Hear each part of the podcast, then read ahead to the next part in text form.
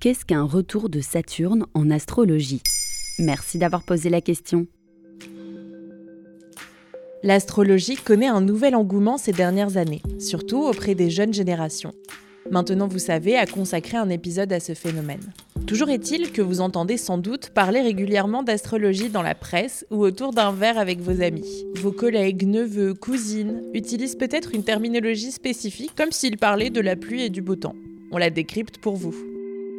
L'astrologie se base sur le positionnement des planètes et des astres lors de notre naissance. C'est ce qui permettrait de déterminer leur influence sur nos vies. C'est pour ça que les dates, les lieux, etc. sont utilisés pour établir un thème astral. Et l'une des planètes qui aurait le plus d'impact sur nos vies serait Saturne et ses fameux retours. C'est-à-dire? Au moment où on est, Saturne est situé à un endroit précis. Et puis la planète orbite autour du Soleil, et tous les 30 ans environ, elle revient à la position où elle était à notre naissance. Plus exactement, tous les 27 à 29 ans. Le retour de Saturne est différent pour chacun d'entre nous. Mais pourquoi on s'y intéresse? Saturne est une planète importante selon les astrologues car elle influence les décisions, les choix de vie. Saturne a la réputation d'être une planète lourde, austère, puissante et dominante. On l'associe aux idées de structure, d'organisation et de rigidité. Elle veillerait à ce que nous fassions ce que nous sommes censés faire. Le retour de Saturne serait donc un moment de remise en question, de planification, d'autoréflexion. Il nous permettrait de questionner si on est sur le bon chemin de vie